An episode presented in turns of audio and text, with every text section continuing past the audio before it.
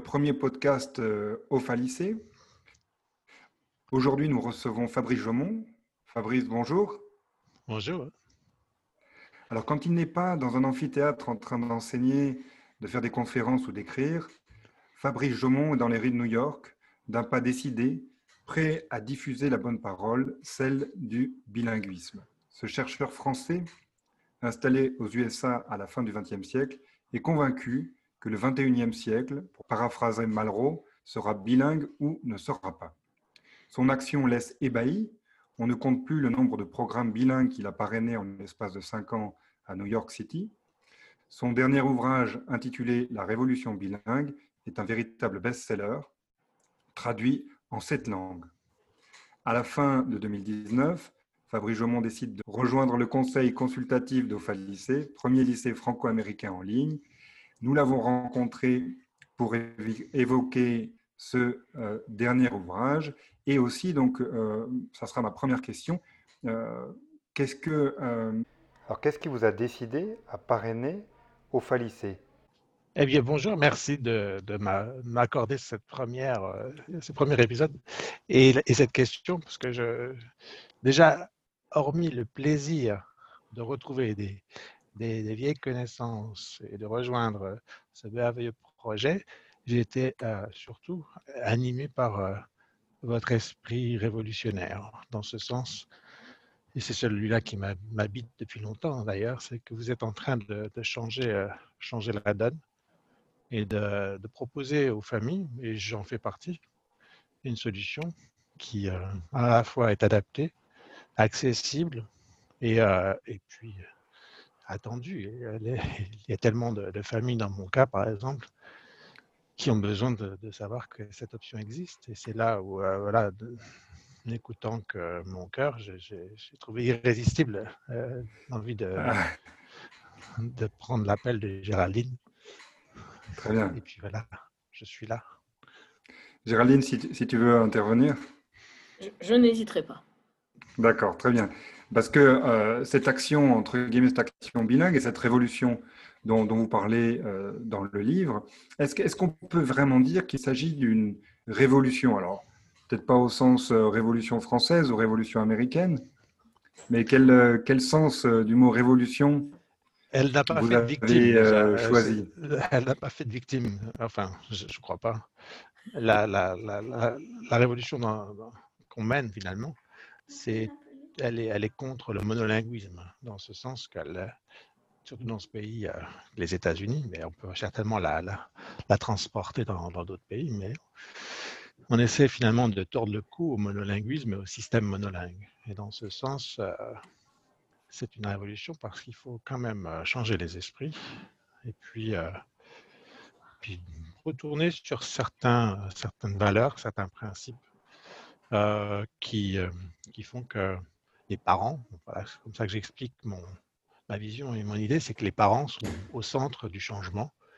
Ce sont les parents qui, euh, finalement, en faisant pression sur les, les, directeurs, les directrices d'école ou les, districts ou les, les, les comités communautaires et autres, font qu'on reparle de la possibilité de faire des programmes bilingues. Alors ça a existé euh, dans, ce pays, ça existe depuis le XVIIe siècle, hein, l'éducation bilingue. C'est juste que depuis à peu près, euh, j'allais dire. Euh, voilà, alors quel, est le changement? Quelle est la différence avec le bilinguisme dont, les États-Unis ont plus ou moins toujours été. disons qu'il y a eu, dans les années 60-70, une transformation, le, Bilingual Act au niveau fédéral qui a fait que on, allait créer des programmes bilingues dans ce pays de manière industrielle, j'allais dire, c'est-à-dire que chaque État allait le faire. Et ça, c'est mmh. né d'une campagne menée par des parents et des, éducateurs. D'ailleurs, c'était un procès, parce que tout, tout, ici dans ce pays est part de, procès, de, batailles juridiques avant tout. Et ce sont un des procès au, départ. Oui. Toujours, oui. Et c'est le cas, le, le, cas célèbre de Lau versus Nichols, qui a eu lieu à San Francisco avec la communauté chinoise qui demandait, qui exigeait d'ailleurs des systèmes euh, éducatifs. Euh. C'est un, procès, un cas euh, très très connu qui vient de la. Lao versus Nichols. Lao versus Nichols, qui vient de, San Francisco, où ce sont les Chinois qui se sont exclus, exclus du système. Et donc, pour des raisons d'équité avant tout, ils ont obtenu gain, gain, de cause, ils ont exigé des écoles publiques qu'elles qu'elles proposent des filières bilingues, c'est-à-dire qu'on puisse en tout cas permettre aux locuteurs du chinois, de la communauté, chinoise, de parler et d'apprendre anglais au même titre que le, chinois. Donc c'est de là que c'est parti. Et ça a été suivi aussi par euh, les portoricains à New York, euh, qui euh, ont fait le même, bruit, qui ont lancé des, des, procès et qui ont permis à ce que la ville de New York se mette à, également à produire des programmes bilingues depuis les années 80. Malheureusement, tout ça, c'est un petit peu tourné contre ces familles parce que on a perdu le sens de l'éducation bilingue entre, entre temps. Ça s'est restreint, ça s'est limité à l'enseignement de l'anglais aux immigrants. Et souvent, la confusion dans les écoles publiques, c'est ça, c'est qu'on retrouve l'éducation bilingue ne servant que cette fonction-là, qui est d'enseigner l'anglais aux nouveaux arrivants. Alors que donc voilà, ils ont, ils ont gardé le mot, ils ont gardé le mot bilingue. Ils, ils l'ont restreint aux primo-arrivants. Ça a même pris un mauvais, une connotation euh, négative en plus. Euh, que ce a pas Et puis, c'est, en fait, c'est destiné à, assimiler l'élève à une autre culture que, que la sienne, à l'intégrer dans. Ben ça, on prenait des enfants euh, monolingues de dans leur langue, en espagnol, en chinois ou autre, et on les transformait en enfants monolingues en anglais en passant par un, processus de transition bilingue. Alors euh, voilà, le résultat, c'est qu'on arrivait à un monolingue, quoi qu'il arrive, et on détruisait, on éliminait, on, effaçait la langue et la culture aussi de, de, de, l'enfant. Et il y a beaucoup de traumatismes là-dessus hein, qui ont été, qui ont été euh, détectés. Donc là, là, la révolution, elle est là. La révolution, elle arrive, elle arrive, elle arrive à un autre, un autre stade euh, les plus récentes, hein, c'est juste le fait que c'est d'expliquer aux gens que c'est bien d'être bilingue, c'est pas un problème, c'est pas un tabou, c'est pas quelque chose de mal, pas quelque chose qui, qui réduit le quotient intellectuel des enfants ou qui va ralentir leur euh, vocabulaire ou, ou des choses comme ça. C'est juste expliquer que, que c'est quelque chose qui, qui, est bénéfique, qui a des avantages. Et, c'est une euh, question, donc nous qui sommes entre guillemets tous éducateurs d'une manière ou d'une autre, euh, on, est tous plus ou moins convaincus des effets du bilinguisme, mais pour quelqu'un qui, bon, qui, a, toujours été élevé en, monolingue et dont les enfants vont en monolingue, est-ce qu'on pourrait très rapidement euh, citer les, effets, euh, même cognitifs, enfin les, bienfaits du, bilinguisme, comme ça en quelques, en quelques mots? Bah, il, il, en existe des tonnes et je pense qu'on en trouve de plus en plus. les chercheurs ont, il y a eu une période récente où chaque mois, à peu près, on, lisait dans la presse que euh, le bilinguisme avait tel ou tel avantage. Alors, c'est devenu assez, assez marrant à regarder parce que, à en croire euh, toutes ces études, on, devenait euh, des génies à être bilingues, ce qui est peut-être vrai, mais les enfants bilingues avaient euh, déjà plus de facultés pour, euh, pour comprendre la langue, les langages, apprendre d'autres langues. Ça, c'était quelque chose que finalement on savait un, peu, qu'on imaginait. Mais ça s'est euh, démultiplié au niveau, par exemple, de, de, des mathématiques, de la résolution de problèmes, que les enfants bilingues arrivaient à résoudre plus facilement certaines, certains problèmes, mathématiques aussi. Ce qui faisait d'eux, et ça, ça a été démontré sur des tests standardisés, que des enfants euh, bilingues réussissaient mieux, par exemple, à des, à des tests euh, d'État, des tests standardisés en mathématiques et, en langue aussi. Voilà, les deux tests principaux qu'on retrouve dans les États, c'est l'ILA et maths. Finalement, les scores des enfants bilingues étaient d'une même classe ou d'une même école que les enfants monolingues étaient supérieurs. Du coup, c'est très intéressant. parce qu'il y a un effet de la langue sur, euh, sur les mathématiques. Bah, la, langue ou euh, ce qui se passe dans le cerveau, c'est cette gymnastique du cerveau, euh, ce va-et-vient entre les deux langues qui fait qu'on a, on a, on a, on est en train de muscler notre cerveau d'une manière telle que euh, on est plus efficace, plus rapide dans la, dans la, gestion de certains problèmes ou dans la résolution de certains problèmes. Et ça, c'est quelque chose qui, dans le domaine académique, finalement, se retrouve sur des, des, des, tests simples euh, comme cela. Mais ça, c'est des, des, bienfaits académiques, mais il en existe bien d'autres et des plus importants, je pense, que, que ce, cela. C'est surtout, moi, ce que je remarque, euh, et qu'on en parle de plus en plus, mais c'est tout ce qui est euh, l'empathie, tout ce qui est vraiment sur l'émotionnel et, le social. Et, et, qu'un enfant qui, qui, est bercé dans ces deux langues, même trois langues ou plus, il a aussi une, une compétence, une habilité à mieux comprendre, à mieux cerner les autres et les autres cultures, les autres différences. Et ça, cet aspect-là, socio-émotionnel, pour moi, il est, euh, il est, il est, très riche. Et euh, il a des conséquences sociales que j'explique dans mon livre. Ça a des, ça a des effets euh, sociaux dans le sens où donc, l'exemple que je, je, présente dans mon livre, mais aussi dans, dans mes conférences, c'est le fait que dans les salles de classe à New York en particulier, dans les écoles public à programme bilingue, on met dans la même classe deux groupes linguistiques qui vont mhm. apprendre l'un de l'autre. Ah, c'est le modèle 50-50 de Dual Language, le, double langue. Et donc, les enfants apprennent les uns des autres déjà.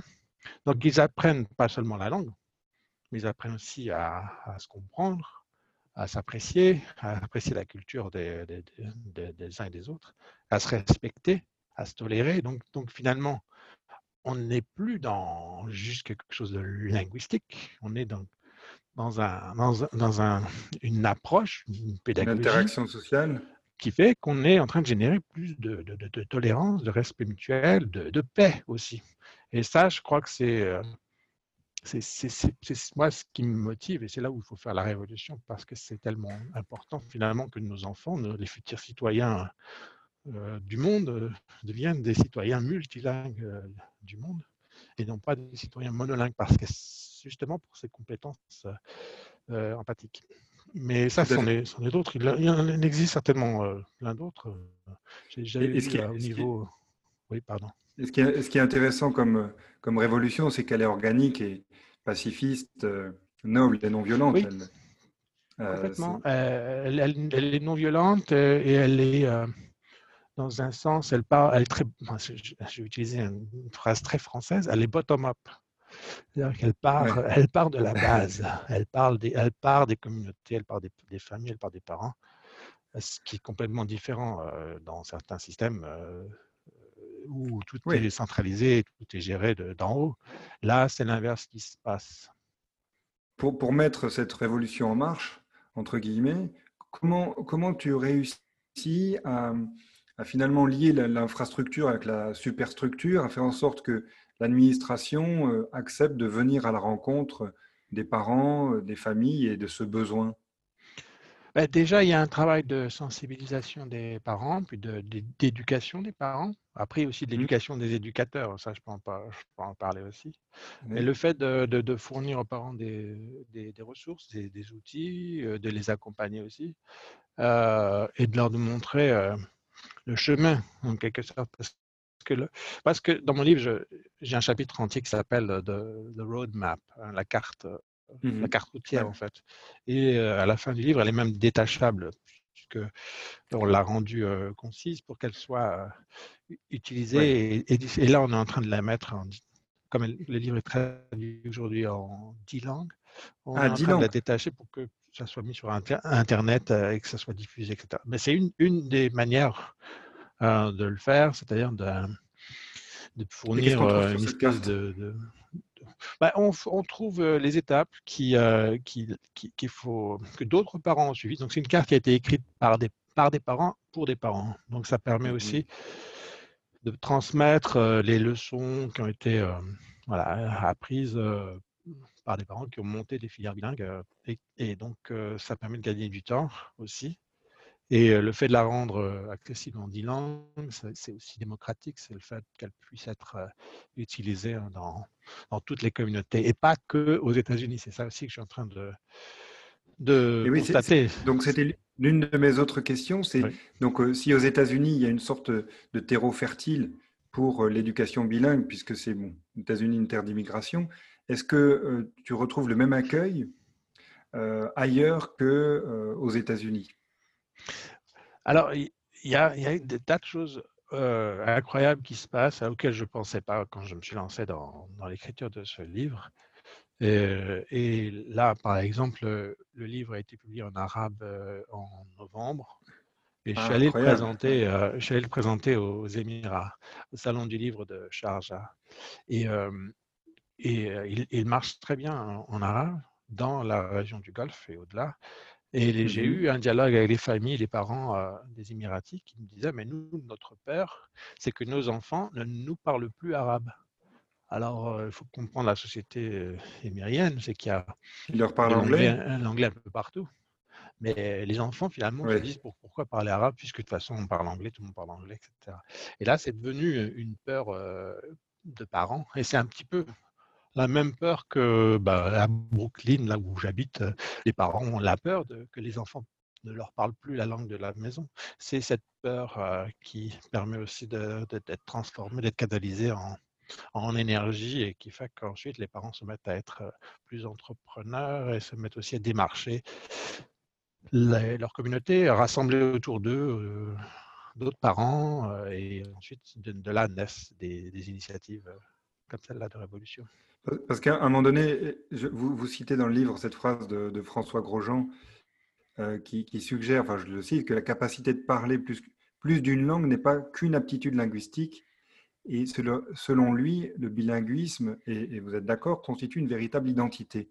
Et, est-ce que donc derrière, euh, derrière cette peur de perdre euh, sa langue ou la langue qu'on transmet à ses enfants, il y a aussi la peur d'une perte d'identité? Bah, Est-ce qu'elle est justifiée? Il y a beaucoup de parents qui me disent, euh, et je, m'identifie dans ce groupe, hein, parce que j'ai des enfants, et de filles qui vont, qui vont dans un programme double langue, dual language à, Brooklyn. Et pour nous, euh, comme pour ses parents, ce serait euh, terrible que nos enfants euh, ne soient plus nos enfants. C'est là où, c'est un sentiment très, très brut hein, de le dire, mais je pense que pas mal de parents vont, le, comprendre. C'est mmh le fait de les perdre dans un autre, dans une autre culture, même si, bien sûr, on ne les perd pas vraiment et qu'on se retrouvera toujours. Mais Oh, moi, je ne veux pas que mes filles, le dimanche, sur Skype, ne puissent pas parler à mes parents en, français. Je veux pas que. Voilà, je, veux qu'à Noël, j'espère qu'on continueront à leur envoyer des, cartes postales en français pour leur souhaiter. Bien sûr. Voilà, c'est ça. Et ça, c'est basique, c'est brut, mais c'est ressenti par toutes les communautés. C'est ce lien de oui, donc même derrière, derrière l'identité, il, y a celui de l'appartenance à une, civilisation, à une... Euh, oui, un, un clan, un, groupe, ça, ça, commence par la famille, mais ça va plus loin, bien sûr. Ça se retrouve après dans, dans les activités entre amis, euh, les anniversaires, euh, les fêtes, où, les gens veulent se retrouver. après l'école, pour moi, c'est essentiel parce que c'est l'endroit où on se retrouve aussi entre, entre dans, la communauté de, des locuteurs. Euh, voilà, pour le cas, pour mon cas, ce sera le français, mais l'école, elle permet, elle permet euh, d'apporter ça, mais elle permet surtout d'apporter euh, des choses que la famille ne peut pas apporter. Et il y a des tas d'exemples, hein, mais le fait de, pouvoir mettre son enfant dans un programme bilingue ou d'avoir une formule comme la vôtre, ce sont des choses qui ne se passeront pas dans la famille. Moi, je ne peux pas enseigner la photosynthèse à mes enfants en français. C'est au-delà de mes forces et, j'ai besoin de l'école pour le faire. Alors, Ou est-ce qu'il y a différents niveaux de, bilinguisme? Je dirais presque en termes de, qualité. Bah, déjà, comme le disait François Grosjean, il n'y a pas de bilingue parfait. le bilinguisme, mmh finalement, d'être parfaitement bilingue, ça c'est des choses qu'il faut expliquer aussi aux parents, euh, démystifier un petit peu, c'est que c'est qu'il y a c'est que ça fluctue euh, en fonction du contexte, en fonction de, l'utilisation qu'on a de la langue, la fonction fluctue. Et, et c'est pas grave, il faut pas se, se, prendre la, la, tête avec ça. Moi, ma fille, euh, elle parle souvent plus en anglais parce qu'elle aime ça et parce que ses copains parlent en anglais, mais ça n'empêche pas qu'elle a elle a, les bases, euh, elle a tout ce qu'il faut pour le faire en français. Après, il faut juste arriver à, à ça soit un plaisir. Dans, mon podcast euh, Révolution bilingue, que j'anime avec euh, le journal French Morning, il y a pas mal de, personnes qui parlent de ça, du plaisir à parler les langues. Et je pense que c'est important de ne pas s'en séparer, cette notion de plaisir, de bien-être. Parce que si c'est une tare, si c'est vraiment stressant de, maintenir le bilinguisme, les enfants, euh, les enfants s'en iront euh, de là, c'est évident. Finalement, donc, euh, entre le moment où vous avez commencé votre action et, aujourd'hui, donc avril 2020, vous êtes content de, ce que vous avez accompli, du, du trajet qui a été, qui a été fait? Toutes ces années? je, suis surpris et émerveillé chaque jour. Parce que parfois, je reçois des, messages et au, début, tout a commencé pour moi bien plus longtemps, mais mon passage à Boston m'a été, a été formateur parce que après avoir dirigé un, établissement scolaire sans vraiment trop savoir comment le faire, je me suis retrouvé à New York avec des tas de parents qui me disaient mais nous on a besoin de solutions, on a besoin de finalement mmh de là est née une, une, une, attitude à créer des solutions pour les parents qui fait qu'au fur et à mesure, eh bien, ça a servi les Français, puis ensuite des parents russes sont venus me voir, les parents japonais sont venus me voir, les Allemands, les Italiens, les Grecs, des Coréens. Tout ça, pour moi, j'avance de surprise en surprise. Mmh et aujourd'hui, on, me dit que parce que le, mon livre existe en espagnol, il est utilisé au Pérou, pour faire des programmes bilingues entre quechua et espagnol. Après, j'entends qu'au pays, euh, euh, dans certains pays, c'est comme ça, les, gens s'approprient cette approche mmh. de révolutionnaire et, euh, l'adaptent, ce qui est parfait, et puis le mettent ensuite à leur profit. Donc, je suis, moi, je, suis, je reste un peu ouvert à tout ce qui va arriver. Je pense qu'il y a encore plein de choses qui vont arriver à moi dans le sens où je sais que j'arrive, j'ai mis le doigt finalement sur, euh, sur un air, sur quelque chose qui fait que. Et si euh, euh, cette appropriation, puisqu'elle ne passe pas véritablement par, par, le, par le haut de la pyramide, mais qu'elle vient du bas, comment, comment on la finance? C'est pas. Ah, là, le, l'approche ici, elle est faite à partir des écoles publiques. Et donc, ce financement, si vous prenez une, une classe de, de, moyenne section monolingue et, une classe de moyenne section bilingue, en termes de budget, il n'y a pas une énorme mmh différence. D'ailleurs, il n'y en a quasiment pas, si ce n'est peut-être qu'il faut acheter un peu plus de ressources dans la langue cible et, former l'enseignant un peu plus, ou avoir deux enseignants côte à côte qui Mais budgétairement, pour un système public, ça ne coûte pas plus. Ça ne coûte pas plus. La seule chose qu'on est en train de changer, c'est qu'on est en train de, de, switcher, de changer la classe monolingue en classe bilingue. Et je pense qu'en termes de système et de développement euh, de masse, et c'est ce qui se passe d'ailleurs en Utah, hein, l'Utah est l'État actuellement qui développe le plus de programmes bilingues euh, aux États-Unis. Ils, ils sont leaders dans ce domaine avec des centaines et des centaines de programmes euh, dans les écoles publiques de, cet État, en chinois, en espagnol, en français, en, russe, en allemand. Des centaines, des centaines de programmes qui sont ouverts. Je crois qu'ils sont, sont même maintenant à près de 300 programmes, 300 filières bilingues ouvertes euh, en Utah et euh, dans plusieurs langues, avec une volonté cette fois étatique hein, et de, de, de, de créer des, des, citoyens multilingues qui seront bien sûr plus compétitifs et le but, c'est surtout un but avant tout économique qui est né d'une volonté du gouverneur qui voulait sauver son économie, hein, l'économie de son État. et D'avoir un atout. D'avoir un atout sur lequel miser dans les dix prochaines années. Et c'est ce qui est en train de se passer. Mmh et, donc, si on devait identifier les, les, prochains défis auxquels va être confrontée cette révolution bilingue? Bah, est-ce qu'elle a, a, des ennemis? Est-ce qu'elle a des opposants? Elle a, Oui, elle a toujours des ennemis, dans le sens où euh, on trouve toujours, et même en position de pouvoir d'ailleurs, des personnes mmh qui trouvent que c'est inutile, euh, que c'est une perte de, temps, d'argent de créer des programmes bilingues et que l'anglais euh, suffit. Et puis, ça, c'est pour ça qu'il faut, qu'il faut continuer le, combat. Et ça, on en trouve dans pas mal d'endroits, hein. même dans les grandes villes, on en trouve, même à New York, je, je, trouve, euh, je tombe souvent sur des, des leaders euh, de systèmes scolaires qui, euh, pour qui ça n'a aucun sens. Ils ne sont pas convaincus encore. Donc là, c'est un, des gros problèmes qu'il faut continuer à, à abattre, même dans, certains pays que je ne citerai pas. Il faut aussi arriver à changer certaines mentalités. Et, mais le, défi le plus immédiat pour moi, c'est celui des enseignants, euh, de, trouver, pouvoir trouver, euh, parce qu'on a besoin finalement d'enseignants très qualifiés, très motivés, capables de faire euh, ce travail en deux langues. Et malheureusement, dans dans le monde, il y a de moins en moins d'enseignants euh, qui s'intéressent à ce genre de, bah, moins d'individus qui s'intéressent à ce genre de, métier, et c'est ça qui est euh, un vrai défi, je pense, pour nous tous. Vous, préparez un nouvel ouvrage? Euh, oui, j'en ai un autre d'ailleurs qui reprend une interview de François Grosjean. C'est un livre qui s'intitule Conversation sur le bilinguisme. Donc avec François Grosjean que j'avais ah, très intéressant. il y a il y a quatre ans à New York, mais j'ai aussi Hélène Bialystok, euh, Anna Inés Ansaldo sur le cerveau, euh, j'ai euh, Christine Hello, Ophélia Garcia, bref, toutes ces personnes que j'ai croisées ces dernières années, avec qui j'ai passé du temps et que j'ai interviewé, soit en public, soit en privé.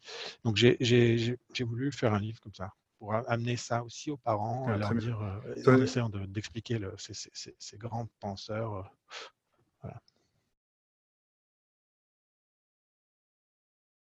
Très bien. Alors, je me tourne vers mes collègues. Est-ce que vous avez, est-ce que vous avez des questions pour Fabrice? C'est le moment ou jamais? Oui, Fabrice, moi, je voulais juste savoir, puisque, bon, il faut toujours voir grand, hein, euh, à l'échelle nationale, là maintenant, par État, il y a ce mouvement de Seal of Biliteracy. Donc, comment... Qu'est-ce que c'est ça, ce, mouvement-là, pour, pour, nos auditeurs qui ne connaissent pas? Bon, ça fait, alors je sais, je dirais, euh, moins trois ans ou quatre ans, je ne sais plus quelle était la date euh, de, départ, mais le Seal of Biliteracy, c'est un, une reconnaissance qui est donnée, euh, et c'est par État, des élèves qui ont atteint un niveau donc, de literacy, donc de, de, compréhension, de manipulation de la langue à un très haut niveau. Et donc, ils, ils ont cette reconnaissance qui est donnée par leur professeur. Et sur leur high school diploma, par exemple, il est, il est mentionné, ou dans leur euh, voilà, dans leur, euh, à la fin du, lycée, comme quoi ils ont atteint ce niveau de compétence dans une autre langue que celle qu'en anglais. Donc, et là, pour l'instant, on est par État. Et, le mouvement a pris, je n'ai pas regardé les derniers chiffres, mais ce mouvement a pris dans quasiment tous les États. Hein. je ne sais pas lesquels sont encore euh, à la traîne. Comment, comment ce style finalement, qui, n'est pas exactement justement euh, tout ce que vous faites, Fabrice, dans le développement des, programmes bilingues, mais est-ce qu'on ne peut pas le mettre justement à un niveau, euh, un niveau de l'État ou national, ce serait l'idéal, de faire reconnaître que c'est une, c'est comme si c'était une sorte de, parcours incontournable finalement pour n'importe quel futur étudiant américain, peu importe sa nationalité, peu importe sa langue, qu'il ait cette reconnaissance bilingue et que ce soit reconnu euh, parce que moi, je vois ce développement. Donc, je ne sais pas quel est votre point, quelle est votre vision, votre peut-être même implication, je ne sais pas, dans, ce mouvement de Seal of Biliteracy. Oui, je suis impliqué dans certains projets de, comme celui-là et euh, j'ai d'autres amis qui, essaient de fédérer euh, le, le SIL au niveau fédéral parce que pour l'instant, c'est chaque État. Alors, chaque, État, hein. ensuite essaie de mm-hmm. voter. c'est tout un débat parlementaire pour accepter ou pas le fait d'avoir cette validation sur les bulletins de notes des, élèves qui, qui, terminent le lycée. Donc, moi, je trouve que c'est intéressant de l'avoir parce que ça valide un parcours scolaire. Il y a pas mal d'enfants qui, qui, le suivent, pas beaucoup, hein, ça reste encore assez modeste, mais mmh c'est mmh toujours utile d'avoir cette validation qui est, après, l'enjeu, c'est que ce soit reconnu par les, universités et les employeurs parce que sinon, ça n'aurait pas de sens. Donc, c'est encore un peu euh, quelque chose qui doit être euh, développé. C'est cette reconnaissance après l'école, à l'extérieur de l'école. Mais déjà, euh, c'est bien que ça existe. C'est important que ça existe. Et de mon, mon, point de vue, on peut aussi le faire, valider cette éducation avec d'autres choses, comme les baccalauréats qui existent. C'est une autre manière de valider cette, euh, éducation. Alors, il y a certes le baccalauréat français, il y a le baccalauréat international, il y a, d'autres formules. Maintenant, pour moi, il faut arriver à trouver celle qui marchera le mieux euh, au niveau des écoles euh, dont je parle dans, Mhm. dans mon livre, et c'est de voir ce qui est applicable, ce qui est accessible. C'est toujours la question aussi de l'accès. Euh, et, euh, mais mais ce, ce- ce- ce- ce phénomène euh, de, de, c'est une bonne nouvelle. C'est l'inverse qui me serait plus euh, difficile à accepter, que rien ne se fasse, alors que on sent bien qu'il y a dans ce pays, il y a une réaction. Les gens commencent à, à comprendre euh, les bienfaits euh, du multilinguisme. C'est devenu presque un peu euh, mainstream. hein, les, les familles euh, de classe moyenne se, se- se- se- maintenant ont compris. Alors, il y, a, il y a certainement des États où c'est pas encore le cas. hein. Ça, c'est sûr. Il y a des tas d'États Ouais. où euh, on est encore à, il y a 30 ans. Mais Je viens de regarder, oui, c'est c'est 2011, donc ça fait, voilà, on est presque à une décennie. Mais on reste dans un aspect qui est incomplet donc, du bilinguisme tel que nous on l'entend, ou tel que vous aussi vous l'entendez, c'est-à-dire qu'on reste dans la langue. On n'est pas dans la culture, on n'est pas dans un, on n'est pas dans un, dans un Là, parcours c'est- qui est beaucoup plus large, quoi. Ça, on est bah, dans une c'est la langue parce que le- technique. hein. Il faut pratique, démontrer son, son- son habileté euh, dans la langue et puis euh, ça c'est uniquement ça. Mais, euh, mais c'est quelque chose qui peut venir en dehors d'un parcours bilingue d'ailleurs. Il y a pas mal d'enfants qui le font sans avoir jamais mis les pieds dans un parcours bilingue. C'est juste qu'il faut répondre à certains critères, remplir un, un dossier, avoir un portfolio, être interviewé. Et Mhm. ensuite, on a, on a cette validation. C'est une bonne chose. J'ai participé à quelques jurys et c'est Oui. bien de voir les enfants finalement acceptent le défi et ça leur donne un but, euh, le fait Voilà. d'avoir ça. Euh, sinon, c'est la question de la motivation, comment les garder euh, dans ce processus et, et- et, euh, qu'est-ce qu'ils peuvent en tirer à la fin? Ça, les familles réagissent énormément à ces questions-là. Si je puis me permettre, on revient, on revient un peu à cette différence entre est-ce que être bilingue, c'est être biculturel nécessairement? On peut avoir l'accès à la langue sans épouser la culture. euh, Bah, on peut, comme ça, c'est encore. François. Je vois que François Grosjean a beaucoup d'influence sur Olivier, c'est parfait. C'est une personne à inviter lors du prochain épisode. Je pense qu'il accepterait de, de vous parler. Ah oui, ça serait. Un Et grand plaisir. inviter, Il est, il est formidable. Et, et je crois qu'il lui répondrait mieux à ces questions-là. Euh, quelqu'un de bilingue est-il quelqu'un, automatiquement quelqu'un de biculturel ou pas euh, Je voudrais juste rajouter que finalement, ce qui a fait l'identité euh, nationale et culturelle de chaque pays, c'est fait par la langue, ce soit le Mhm. français, l'allemand, l'italien, l'anglais. C'est quand même la langue qui a fédéré des, des nations. Et comme toutes les, beaucoup d'écoles, pas toutes, mais beaucoup d'écoles dites internationales ou pas veulent shape global citizens, ça veut dire qu'on veut une identité qui est globale, donc elle ne peut pas reposer sur une langue, une seule par définition. C'est-à-dire que si on a une identité nationale, on garde, mais si on, a une- si on veut développer cette identité globale que l'on voit, il y a une nécessité de plus un. quoi. C'est- langue plus un ou langue plus deux ou, ou plusieurs langues. C'est Oui. comme un effet finalement qui devrait être naturel, mais qu'il faut encore expliquer, euh, comme vous dites Fabrice, qu'il faut expliquer et redire et, éduquer que c'est une nécessité finalement. Bah, J'explique ça. Enfin, j'ai déjà eu une conversation assez intéressante et étrange à la fois avec euh, les, les organisateurs de la francophonie. C'est le grand ensemble de, de nations qui partagent le français. Pour moi, la question que je leur pose assez régulièrement, c'est euh, la francophonie, finalement, ne peut pas être vectrice de monolinguisme. Sinon, ça n'a oui. n'a plus de sens. Et c'est là où être francophone, c'est aussi accepter les langues des autres. Euh, au nom d'Ophalicé, euh, Fabrice Jomont, nous vous remercions pour votre temps et puis pour euh, tout ce que vous avez pu partager avec, avec les youtubeurs euh, et les spectateurs YouTube. My pleasure, my pleasure. Et, et en tout cas, nous vous réinviterons au moment de la, la parution de- du prochain livre. Ça a l'air passionnant, là, tous ces entretiens Ah et ces portraits, portraits croisés. Avec plaisir. En tout cas, bonne Merci chance à, vous. Je vous suis euh, de, de près et je vous des deux mains, des trois mains, s'il y en avait une troisième. Euh, bon courage, tenez bon et Merci beaucoup. bonne chance. Merci Fabrice, à très bientôt. Au revoir. Au revoir. N'hésitez pas à poser toutes vos questions à l'équipe d'ophalicé.org.